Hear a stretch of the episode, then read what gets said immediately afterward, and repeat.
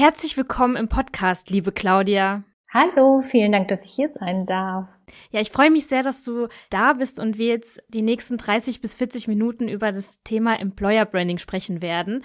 Aber bevor wir tiefer in das Thema reingehen werden, würde ich das Wort erstmal an dich geben.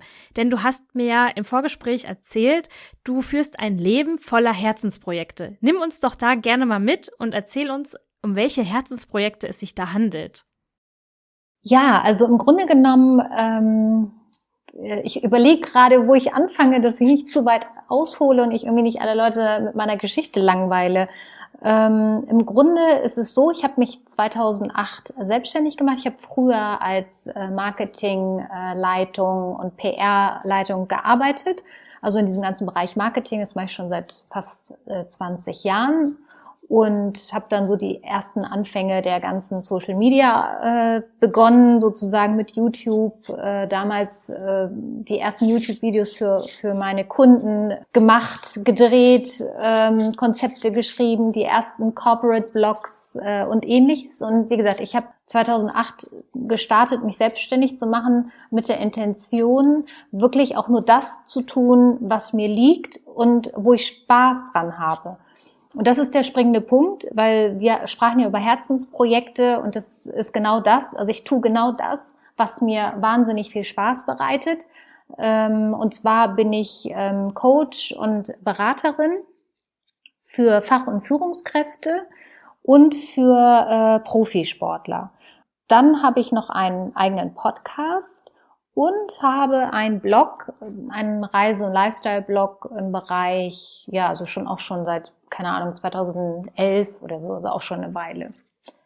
Ja, also das ist so kurz zusammengefasst. Und äh, wow. was ich, genau, was ich jetzt sozusagen im Bereich Coaching mache, ähm, ich coache eben Fach- und Führungskräfte und Profisportler im Bereich der äh, Positionierung des Personal Brandings, also wie man sich sozusagen nach außen in den digitalen Medien präsentiert, aber ähm, das geht immer einher mit den inneren Werten. Das heißt, also ich mache immer so eine Zwei-Phasen-Geschichte.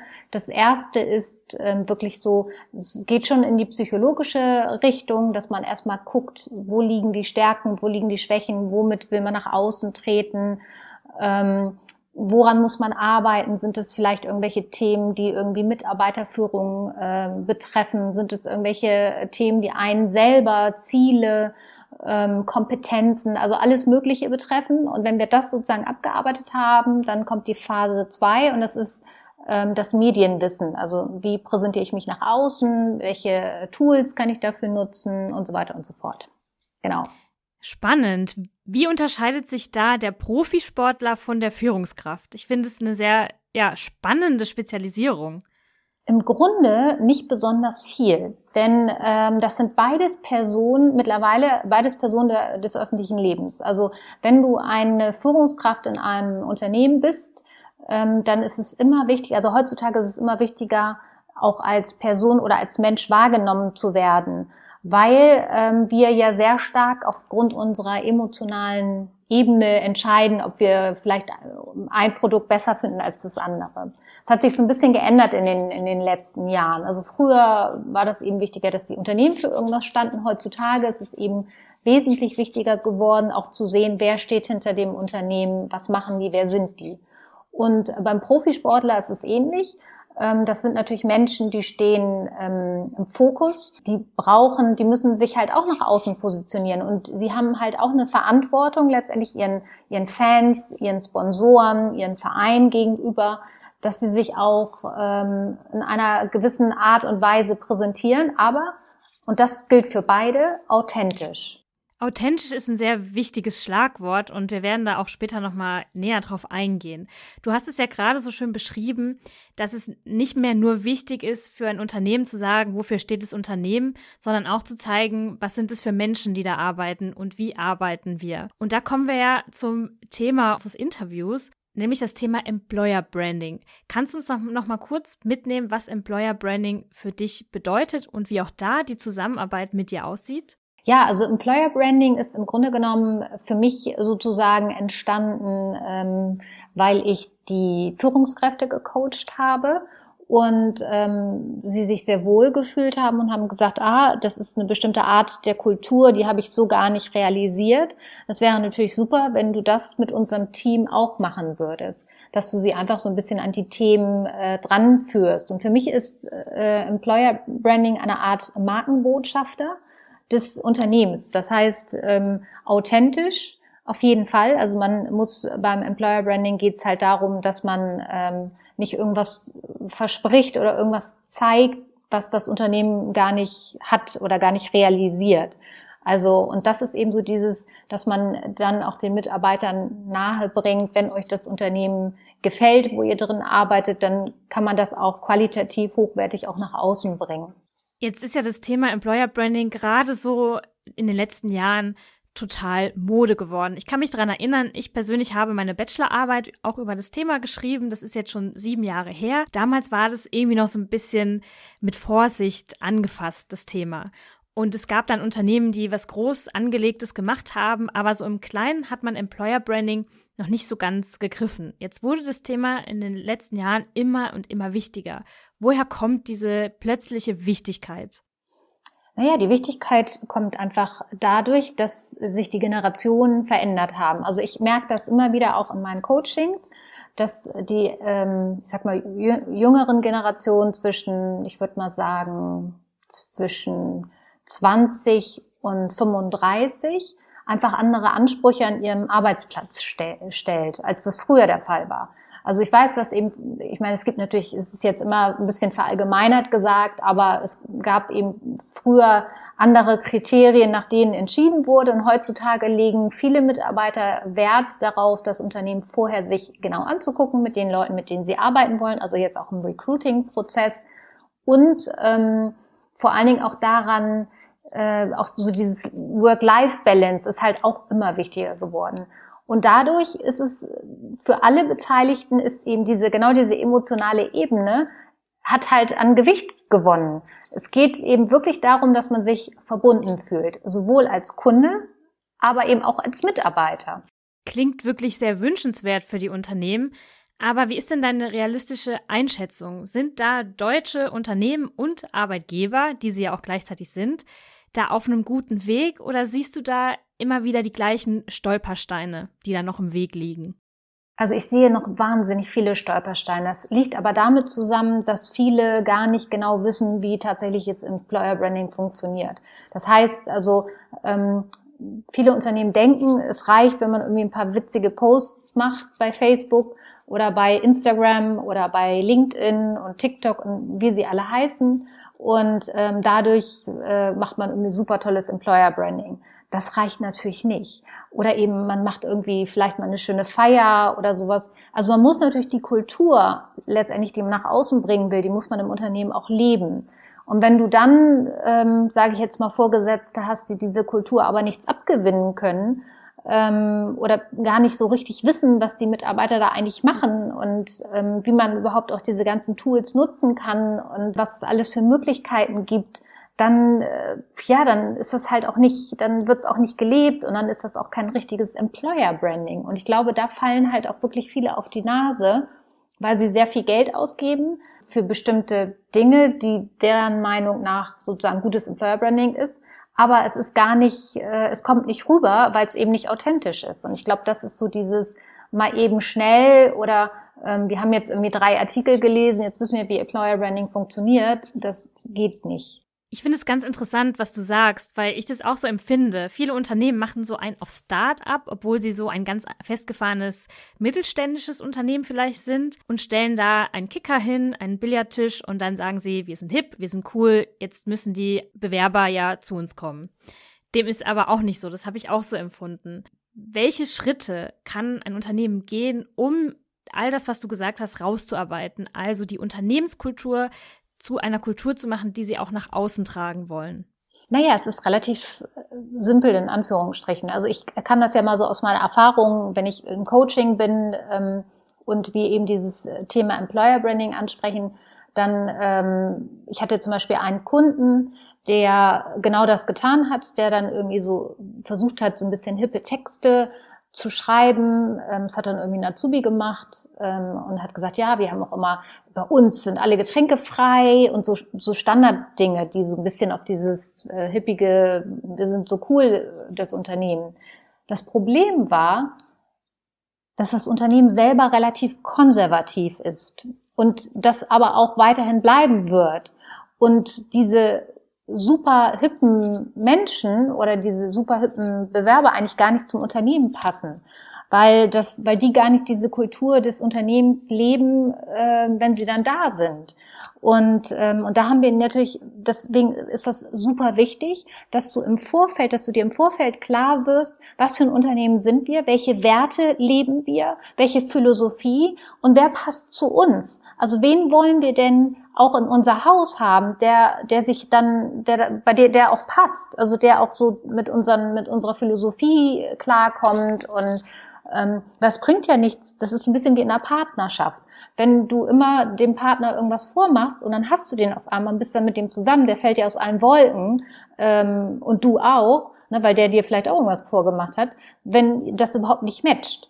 Und genau das Gleiche ist ja letztendlich bei Unternehmen. Also die tun sich ja keinen Gefallen, wenn sie sich dann irgendwelche Leute ins Haus holen, die gar nicht zum Unternehmen passen. Und deswegen ist es halt super wichtig, dass man im Vorfeld erstmal klärt, was will das Unternehmen erreichen? Will es sich komplett umstrukturieren? Also will es wirklich jünger werden? Will es andere Sachen? Oder wird es im Grunde genommen so bleiben und einfach nur das richtige Personal finden? Und das sind halt ganz ähm, spannende Themen, die man ähm, ad hoc auch gar nicht sofort erfährt, weil viele wissen es gar nicht so richtig. Die denken, es ist jetzt cool und das muss jetzt so gemacht werden.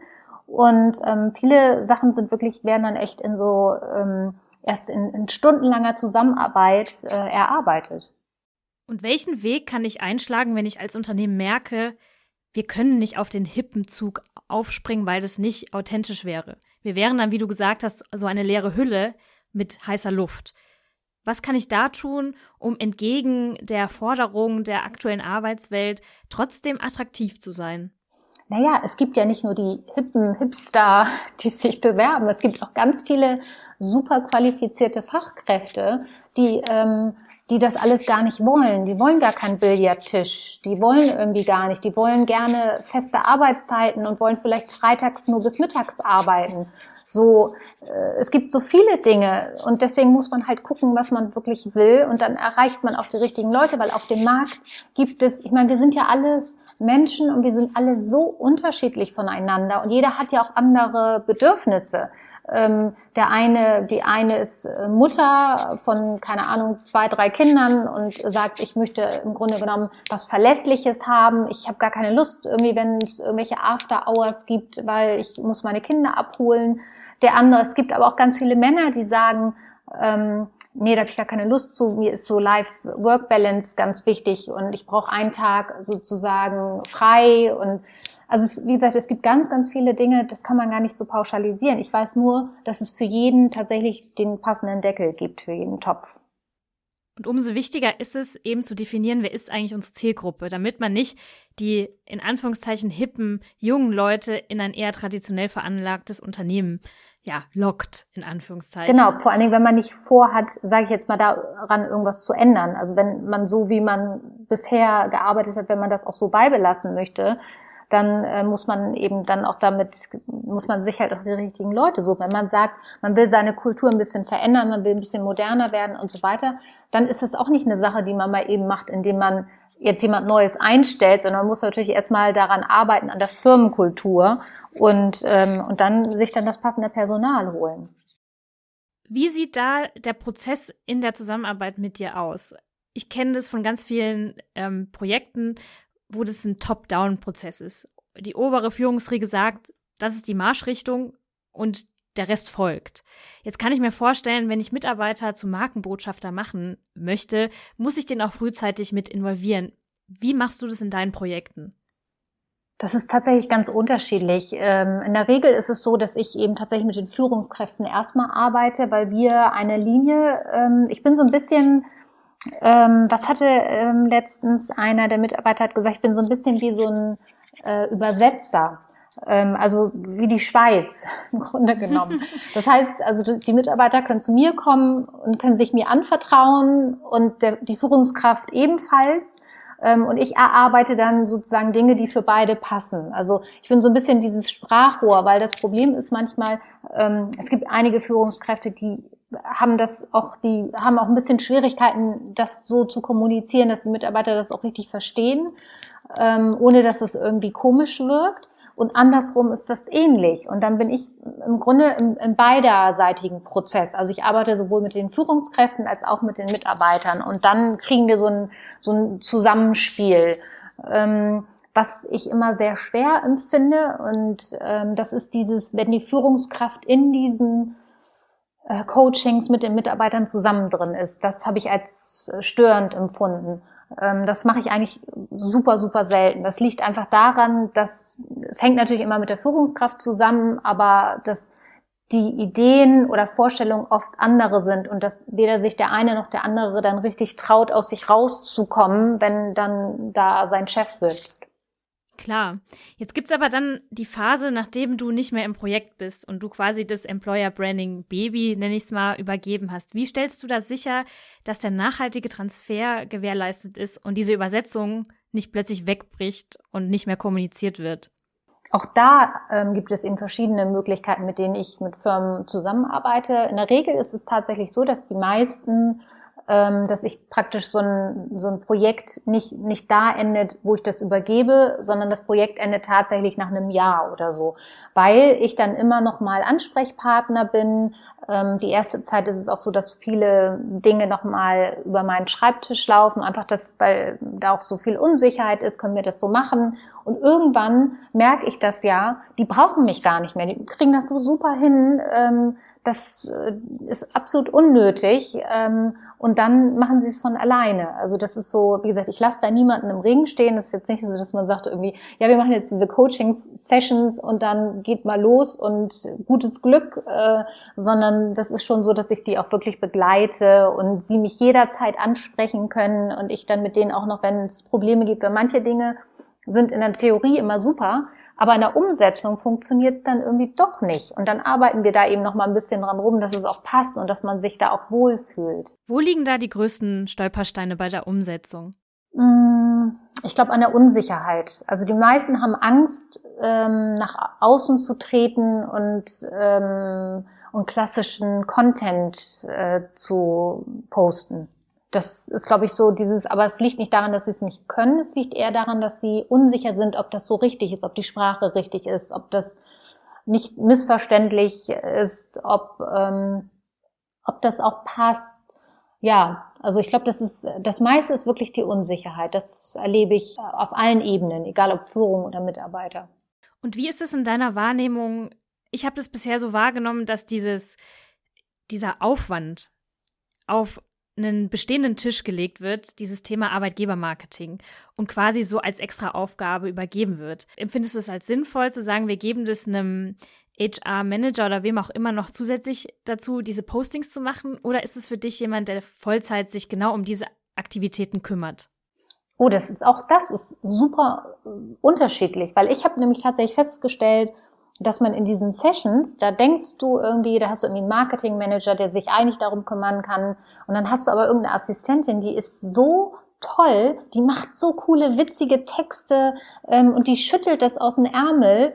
Ähm, und ich bin halt kein Fan davon, das jetzt irgendjemandem zu geben, weil es seine Aufgabe ist, sondern ich bin tatsächlich jemand, der sagt, ich gucke mir die Menschen an und ähm, was deren, ich sag mal, äh, gottgegebenes Talent und äh, das nutze ich natürlich. Also das finde ich viel, viel wichtiger, als da jetzt auf irgendwelche Positionen oder ähnliches zu bestehen. Also da, ähm, weil da macht man sich keine Freude. Also ich, ich habe das erlebt, ähm, eine Mitarbeiterin, die irgendwie dafür zuständig war, Texte zu schreiben, die hat sich so schwer getan. Die hat da irgendwie einen Tag dran gesessen und die Texte waren qualitativ nicht gut. Ähm, das war aber auch nicht ihr Fehler, es lag ihr einfach nicht. Dafür lagen ihr ganz andere Sachen, mehr so analytische Dinge. Und das ist ja auch eine meiner Aufgaben, einfach auch zu analysieren, wie sitzt das Team zusammen, wer hat welche Aufgaben, wer hat zum Beispiel noch irgendwelche unentdeckten Talente oder ne, also solche Sachen und dann eben und dann werden die Aufgaben übergeben. Ja, das ist in der Tat eine gute Herangehensweise. Leider wird es oft übersehen, weil man echt nur nach dem Jobprofil des Mitarbeiters geht und da steht drin, du schreibst Texte, also schreibst du auch diese Texte, egal wie die ausfallen, wo dann andere Talente unter den Tisch fallen. Ja, und jetzt möchte ich gerne noch, hm. ja, jetzt möchte ich gerne noch einmal zum Thema Anspruch kommen. Jetzt, wenn ich nach draußen gehe mit meiner Arbeitgebermarke, dann möchte ich natürlich, dass die glänzt und dass die perfekt ist. Aber was ist schon perfekt? Wie gehst du mit diesem Perfektionsanspruch um? Weil es gibt Arbeitgeber, wenn ich nicht Apple oder whatsoever bin, dann habe ich natürlich meine Macken, dann habe ich vielleicht nicht das modernste Bürogebäude. Wie gehe ich mit solchen Makeln in Anführungszeichen um? Naja, also es ist so ein bisschen wie bei einem Vorstellungsgespräch, wenn die Leute dich fragen, ja, was sind denn ihre Schwächen?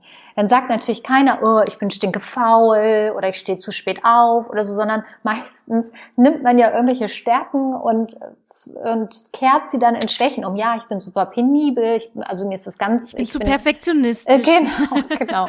Und genau das Gleiche macht man natürlich hier. Ähm, niemand will diese tatsächlich perfekten äh, Büros, weil jeder weiß, dass es das gar nicht gibt. Es gibt so ein paar Sachen, die natürlich toll sind. Hast du eine tolle, hast du einen tollen Ausblick auf die Hamburger Alster zum Beispiel, dann kannst du das natürlich extrem hervorheben. Aber es gibt in jedem Unternehmen, und das wissen viele tatsächlich nicht, die da arbeiten, weil es für die so ein bisschen, so ein bisschen betriebsblind geworden.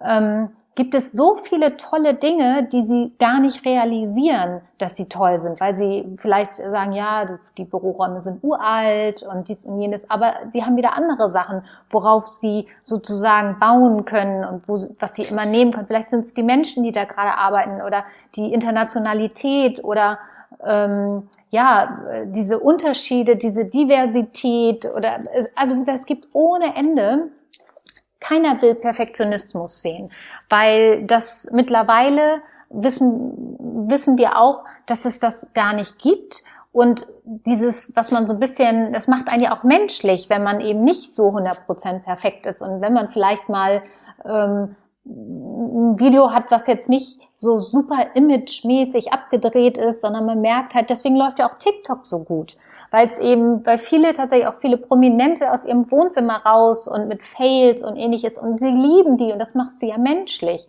Also insofern ähm, sollte man von diesem klassischen, ähm, ja, ich sag mal, dieses perfekte Image des Hochglanzmagazins, das ist nicht mehr real. Es ist nicht mehr, das ist ein bisschen oldschool. Wir schauen jetzt noch mal kurz nach innen, bevor wir zu dem Thema, wie trage ich meine Marke denn nach außen? Die Innenschau, das habe ich verstanden von dir, ist die, der erste und fast wichtigste Schritt und auch teilweise psychologisch veranlagt. Wie kann ich denn als Unternehmen eine Basis meiner Werte schaffen? Wie kann ich herausfinden, was sind denn eigentlich meine Werte, die ich dann im nächsten Schritt nach außen tragen möchte? Weil ich kann mir vorstellen, man fragt selbst in, im Managerkreis zehn Manager und zehn Leute würden wahrscheinlich sieben bis acht unterschiedliche Varianten der Werte nennen. Wie arbeitest du das heraus? Mm, das ist im Grunde nimmt man sich Zeit, man setzt sich zusammen und dann habe ich so ein paar also ich kann ganz gut die Menschen analysieren. Also ich sehe relativ schnell, ähm, das ist natürlich das immer das Schöne beim Präsenztermin sozusagen, anders als beim Online. Also ähm, ich merke sofort, wer mir gegenüber sitzt und wie sie so ein bisschen agieren. Und dann versuche ich natürlich, und das ist, das ist einmal aufgrund meiner langjährigen Erfahrung, zum anderen ähm, ist das tatsächlich schon von Natur aus mitgegeben. Ähm, so dieses, diese Empathie und auch dieses Herauskitzeln. Ich meine, ich bin auch seit über 20 Jahren Journalistin, also ich weiß schon, was man so ein bisschen aus den Menschen alles rauskriegen kann, wenn man die richtigen Fragen stellt, wenn man so ein bisschen äh, dahin bohrt, ähm, was man selber schon wahrnimmt, aber derjenige gegenüber noch nicht. Ähm, und das sind genau diese Tools, die ich ja letztendlich auch anwende, um dann einfach rauszubekommen, was denen denn wirklich wert ist. Also was da wirklich deren Werte sind, was, wo sie auch Wert drauf legen, dass das gelebt wird. weil manchmal unterscheidet sich das von dem, was auf dem Papier steht. Weil oft sind es halt so klassische Dinge, die irgendwie jeder aufschreibt. Und wenn du dann mit den Menschen arbeitest, mit denen zu tun hast und sie dir gegenüber sitzen, dann kommen ganz viele andere Sachen manchmal raus, die noch weitaus spannender und interessanter sind, als sie das äh, vorher überhaupt für möglich gehalten haben. Ja, spannend. Also es lohnt sich da auf jeden Fall nicht die erste Antwort direkt in Stein zu meißeln, sondern da wirklich auch nochmal dran zu bleiben und zu hinterfragen auch die Motivation, warum man diesen Wert einfach so hoch priorisiert. Genau, weil viele gehen natürlich in ihren vorgefertigten Mustern. Ne? Das heißt also, du stellst eine Frage, sie antworten dir, weil sie das so in ihrem Muster, weil sie es gut anhört, weil sie es immer schon so geantwortet haben auf irgendwelchen Events oder was auch immer. Aber das ist, ich glaube, genau das ist der springende Punkt. Wenn du jemanden hast, ist jetzt unabhängig, ob ich das bin oder irgendjemand anders, der wirklich gut ist und der seinen Job gut kann, der da nicht nur irgendwie eine Liste abarbeitet, sondern wirklich auf die Menschen eingeht, der kann echt Dinge rausfinden, die eben über dieses Klassische hinausgehen. Und das ist halt wirklich das Spannende, weil das ähm, erstaunt eben tatsächlich auch, ähm, dann auch mein Gegenüber sozusagen, wenn da am Ende des Tages Sachen rauskommen, wo der im Leben vorher nicht drauf gekommen wäre. Ja, das kann wirklich überraschende Ergebnisse zutage fördern. Und da hast du ja das passende Talent dazu, Coach und Journalistin. Perfekte Kombination. Ja. Jetzt schauen wir mal auf den nächsten Schritt. Ich habe jetzt meine Innenschau gemacht, habe meine Werte total rauspoliert und ich weiß jetzt, wofür das Unternehmen steht. Wie ist dann der nächste Schritt, genau diese Marke und meine Botschaft nach außen zu tragen? Und welche Rolle spielt da gutes Storytelling? Naja, also Storytelling, ich würde sagen, ist das mit das Wichtigste, weil wir können natürlich nach außen, können wir irgendwelche Fakten tragen. Das ähm, ist ja immer so eine Sache, wer merkt sich Fakten? Keiner. Das sind so, man, vielleicht eine Sache oder so, das ist das Gleiche wie mit, mit irgendwelchen Zahlen und Statistiken und ähnlichem. Ich meine, wir müssen ja nur an uns denken. Wenn wir auf irgendeinem Event sind und wir sehen da vorne irgendjemand, der da präsentiert, der präsentiert uns da irgendwelche schönen Zahlen und irgendwelche Kuchenformationen und ähnliches und wir gehen da heraus und wissen nicht mehr so richtig, was waren da auf diesen, auf diesen Slides. Wenn wir aber jemanden haben, der da steht und der uns irgendwie eine super witzige oder interessante Geschichte erzählt, die werden wir am nächsten Tag noch jemandem erzählen, der uns fragt, sag mal, wie war denn der Vortrag? Und dann kannst du diese Geschichte wiederholen, weil die dir so im äh, Kopf geblieben ist. Das liegt daran, dass wir schon als Kinder darauf trainiert werden, Geschichten faszinierend zu finden. Das fängt mit Märchen an als kleine Kinder, Fabeln lernen wir ja, so also diese ganzen Sachen, dass wir das alles in irgendwelchen Geschichten verpacken. Deswegen sind Kinder ja auch so gute Geschichtenerzähler. Ähm, die glauben ja teilweise auch an ihren Lügen, weil sie da wirklich ihre Fantasie mit einbringen. Und das, was eben so ein bisschen schade ist, das geht uns tatsächlich, es geht immer ein bisschen mehr verloren, weil wir früher auch sehr stark unsere Fantasie verwendet haben, wenn wir jetzt irgendwo, keine Ahnung, im Lokal sitzen. Ich, meine, ich mache das immer noch gerne, ähm, dass ich dann einfach mal gucke, wer da sitzt oder irgendwelche Pärchen, wo man denkt, ach witzig, die äh, passen ja jetzt so gar nicht zusammen oder oh, die haben sich gerade kennengelernt und dann kann man immer so kleine Geschichten in seinem Kopf. Das geht so ein bisschen verloren, weil man heutzutage irgendwie die meiste Zeit, wenn man Zeit hat, auf sein Handy guckt. Nichtsdestotrotz sind das immer noch, also Geschichten sind genau die Dinge, die uns emotional berühren. Das heißt, wenn du mit deinem Unternehmen nach außen trittst, dann ist es super wichtig, dass du gute Geschichten erzählen kannst. Und da rede ich jetzt nicht von irgendwelchen Märchen oder Fabeln, sondern wirklich Geschichten, die auch zu deinem Unternehmen und auch zu deinen Kunden passen. Weil das sind genau die Sachen, die einem auch dann in Erinnerung bleiben. Und wo kann ich als Unternehmen nach diesen Geschichten suchen? Sind es Geschichten von Mitarbeitern? Was für Geschichten könnten das sein? Alles. Es ist wirklich alles. Das ist, das ist ja das Faszinierende daran. Wenn du in so einem Unternehmen bist und du mit den Leuten zu tun hast, dann sagen die, ja, ich habe gar nichts Interessantes zu erzählen. Und dann sagst du, ja, das glaube ich nicht. Und dann kommen nach und nach immer mehr irre Sachen raus, wo du echt denkst, gibt's doch gar nicht, ist doch super interessant. Irgendwie, ob das die Story ist, wie wie dieses Unternehmen überhaupt entstanden ist. Jetzt nicht so eine abgefertigte Version, sondern wirklich irgendwie was total Witziges. In, in einem Sri Lanka-Urlaub kam irgendwie mal die Geschichte für irgendwas. Ob das irgendwelche Mitarbeitergeschichten sind, die ähm, zum Beispiel aus keine Ahnung, aus Australien ursprünglich stammen und äh, durch Zufall äh, letztendlich in Hamburg gelandet sind und dann über 200 Ecken irgendwie in diesem Unternehmen, was jemand, der jemand anderen kannte. Also es gibt wirklich so viele ähm, tolle Geschichten oder eben, ich habe das auch schon gehabt mit Mitarbeitern, die dieses Produkt gar nicht wussten, dieses Produkt so toll fanden und das gegoogelt haben und gesagt haben, ich finde dieses Produkt so gut, ich möchte gerne in diesem Unternehmen arbeiten.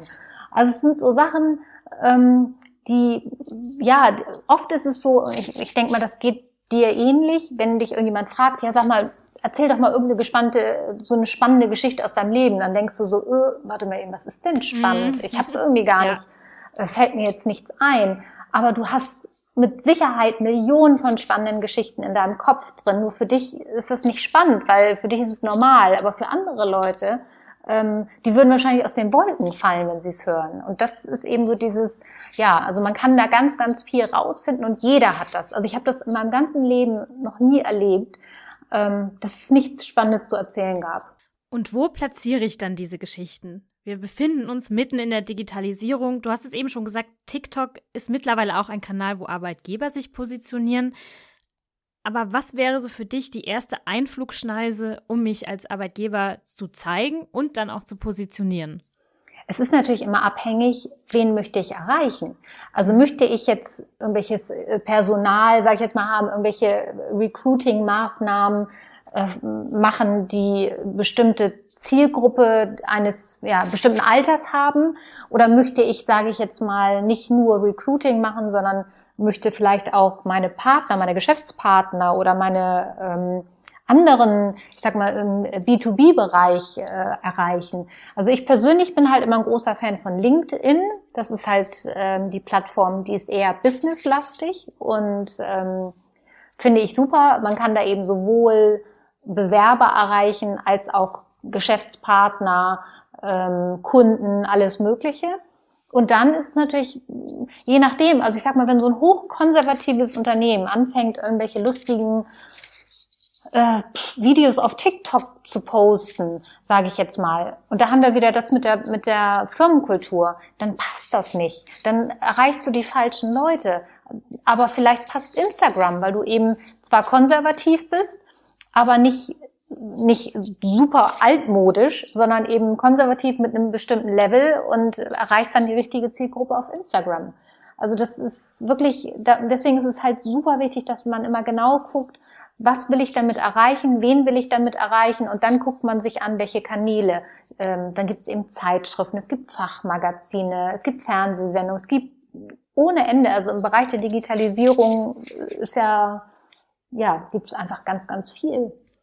Ja, ich habe da gerade letztens ein Negativbeispiel bei Instagram entdeckt. Ein sehr konservatives Unternehmen, die auch noch sehr viel Wert auf die Sie-Kultur legen, hat angefangen bei Instagram sich als Arbeitgeber zu positionieren und hat dann in seinen Posts ähm, die, ja, die erreichten Menschen gesiezt. Und es ist ja was, was bei Instagram relativ befremdlich ist, weil das ja eine Plattform ist, die gar keine Grenzen hat, wo alle irgendwie per Du sind. Und deswegen war das Posting auch für mich so total okay, ob das gut ankommt. Und dann hat man auch nach ein paar Wochen die Postings eingestellt, weil man gemerkt hat, wir erreichen damit niemanden. Und das ist genau das, was du sagst. Zielgruppenspezifische Kommunikationsmaßnahmen zu finden, die auch zu dem passen, wie wir sein möchten. Absolut, weil wie gesagt, sonst ähm, du du gibst viel Geld aus und das tust du unabhängig davon, ob du irgendwelche Werbung schaltest, sondern die die Person, die da sitzt und diese Postings erstellt, ob das Text, Grafik, was auch immer, die kostet Geld. Und auch wenn du, sage ich jetzt mal, ähm, Solo-Selbstständiger äh, bist. Das machen ja auch viele falsch, die dann sagen, naja, ist ja nur meine Arbeitszeit. Nein, Arbeitszeit ist immer Geld. Das heißt, du investierst viel Geld in Maßnahmen, die aber nicht zielführend sind. Und das ist natürlich schade. Und das, wie gesagt, viele machen sich das Leben schwer weil sie keine richtige Strategie haben.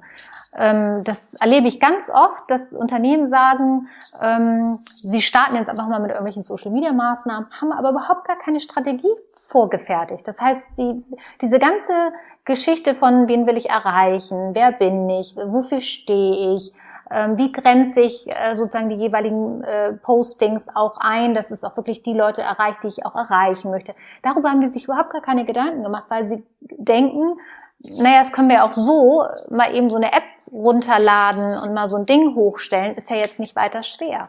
Und äh, dass das aber sehr schwer ist und wenn du eben nicht die richtigen Personen hast, die dir da helfen und das realisieren die erst gar nicht, erst später, wenn sie einfach merken, dass sie da ohne Ende viel Zeit und Geld investiert haben und nichts dabei rauskommt. Und dann heißt es immer, ja, diese Social-Media-Kanäle, die bringen ja gar nicht. Ja, hat nur Geld gekostet, genau. beziehungsweise mhm, Zeit. Genau. Ich habe jetzt zum Schluss noch eine Frage an dich. Und es geht so in Richtung, was du ganz am Anfang gesagt hast. Mitarbeiter zu Markenbotschaftern machen. Wie kann ich das erreichen? Naja, im Grunde genommen kannst du, du musst dir das ja so vorstellen, also jetzt mal gar nicht so abstrakt. Wenn, wenn dich irgendwas fasziniert, also wenn du irgendwas gut findest und davon überzeugt bist, dann automatisch wirbst du ja dafür. Ne? Das heißt, wenn irgendeine deine Freunde oder irgendwas sagen, oh, sag mal, ich muss mir irgendwie ein neues, äh, neuen Computer kaufen und so, und dann sagst du, oh, ich bin totaler Apple-Fan, also ich kann dir sagen, tausendmal besser als Microsoft, da, da, da, da, da, ne, sage ich jetzt mal als Beispiel. Ähm, und du wirbst ja im Grunde und, und dann aber mit Leidenschaft, weil du ja so hinter diesem Produkt stehst weil das findest du total cool und willst am liebsten, dass der dir sich das auch gleich kauft. Auch wenn du keine Provision dafür kriegst. Das ist einfach so aus deiner Überzeugung heraus. Und im Grunde genommen ist ein Markenbotschafter nichts anderes. Natürlich gibt es immer ich sage, ich ver vergleiche das immer so ein bisschen wie mit einer Partnerschaft. Natürlich gibt's immer so ein paar Sachen, die einen stören. Das ist nun mal normal. Aber man äh, weiß auch zu schätzen, äh, wo man arbeitet und man findet es auch gut und man möchte auch gerne anderen Menschen zeigen, hey, das ist echt ein cooler Arbeitgeber, es macht Spaß, der nimmt mich ernst ähm, ich kann mich hier kreativ entfalten oder was auch immer, ne? oder äh, der ist immer super zuverlässig, egal was und so, ich kann mich da auch immer drauf verlassen und und deswegen ist es natürlich, du kannst nicht, das ist zumindest auch die Erfahrung, die ich gemacht habe, du kannst nicht aus jedem Mitarbeiter Markenbotschafter machen, weil nicht jeder möchte das auch. Auch nicht jeder möchte da raustreten und sagen, ey, ich finde das Unternehmen so super. Vielleicht ist er sich unsicher, vielleicht hat er irgendwie vor schon in seinem Kopf, dass er eh nicht lange da bleiben will und solche Sachen. Das heißt, du musst schon identifizieren, welcher Mitarbeiter eignet sich dafür. Und dann muss der halt auch tatsächlich dahinter stehen, authentisch. Und dann hast du wirklich einen Megamarkenbotschafter. Also da führt einfach kein Weg dran vorbei. Also da kannst du wirklich, äh, ja. Und wie kann ich diese Megamarkenbotschafter dann fördern? Was kann ich denen an die Hand geben, dass sie mit diesem, mit dieser Botschaft, die sie haben, noch weiter rausgehen und Dinge bei LinkedIn teilen, Dinge bei Instagram teilen? Naja, es gibt ja verschiedene Möglichkeiten. Also das eine ist natürlich, dass man sagt, ähm, du, wenn du da so begeistert und alles davon bist, du wirst jetzt unser Markenbotschafter, dann kann man das natürlich einmal finanziell auch so ein bisschen steuern, weil dafür, dass er dann auch belohnt, weil es ist ja auch mehr Arbeit. Also man darf das immer nicht vergessen. Ähm, der wird ja sicherlich auch eine, eine Stelle haben, eine Position, die er da einnimmt.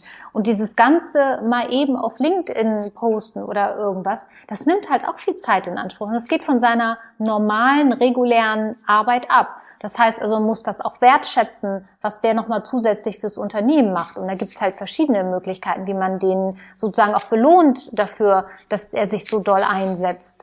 Ne, das hat jetzt nichts damit zu tun, dass man sagt, man kauft den oder sowas, sondern das ist wirklich einfach nur eine Belohnung und eine Wertschätzung, ähm, dass man diesen Mitarbeiter wirklich wahrnimmt für das, was er tut und das nicht als, sage ich jetzt mal, ähm, als Standard hinnimmt. Und naja, und die anderen Tools sind halt wirklich, dass der im Vorfeld auch wirklich den Umgang lernt, wie man richtig Content generiert, wie man seine Botschaft, wie man Storytelling macht, wie man seine Geschichten erzählt, weil wie ich ja schon zu Beginn sagte, vieles ist tatsächlich Unsicherheit. Das heißt, du musst dem die Sicherheit an die Hand geben, dass das, was der macht, dass er das auch aus, aus äh, ja, dass er da auch sicher ist mit dem, was er macht und sich nicht unsicher fühlt und sich immer hinterfragt, oh, war das jetzt richtig, klingt das jetzt doof oder so, dann ist der auch unzufrieden und kommt da nicht drüber, muss da ständig drüber nachdenken und macht den auch fertig. Also insofern du musst dem auch das richtige Handwerkszeug an die Hand geben. Das finde ich auch von der anderen Betrachtungsweise total wichtig, weil viele Führungskräfte ja auch Angst haben, wenn sie da ihre Mitarbeiter von der Leine lassen, dass die dann irgendeinen Quatsch bei LinkedIn posten, obwohl sie vielleicht, vielleicht gut meinen, aber durch irgendeinen Kommentar eigentlich Gegenteiliges erreichen. Ich glaube auch so dieses Vertrauen manchmal, dass die Markenbotschafter ihren Job auch machen, ist manchmal auch gar nicht so da. Ja, aber das liegt immer an dem, ich sag mal, ähm, an dem fehlenden Wissen. Daran liegt das. Es, bei vielen Führungskräften, die wissen gar nicht so richtig, was macht denn überhaupt was, äh, was postet der denn da? So würde ich ja gar nicht schreiben. Und dann muss man dem erstmal klar machen, natürlich würdest du so nicht schreiben, weil du auch ein anderer Typ bist. Und wenn du eine Message nach außen bringst, erreichst du, würdest du auch ganz andere Leute erreichen. Aber diese Menschen, diese Markenbotschafter oder diese, sage ich mal, etwas jüngeren oder was auch immer, die wollen ja auch ein jüngeres Publikum erreichen. Die wollen nicht irgendwelche Geschäftsführer, sondern die wollen ja authentisch, wie sie eben sind, nach außen treten. Und deswegen können sie nicht deine Art der Kommunikation verwenden, sondern sie müssen ihre eigene Art verwenden. Und wie gesagt, da liegt es meistens einfach nur daran, an der Unwissenheit, dass man da nicht weiß, wie man damit umgeht. Ich habe zum Schluss noch eine allerletzte Frage, weil ich sehe, wir sind auch schon 40 Minuten in der Aufnahme.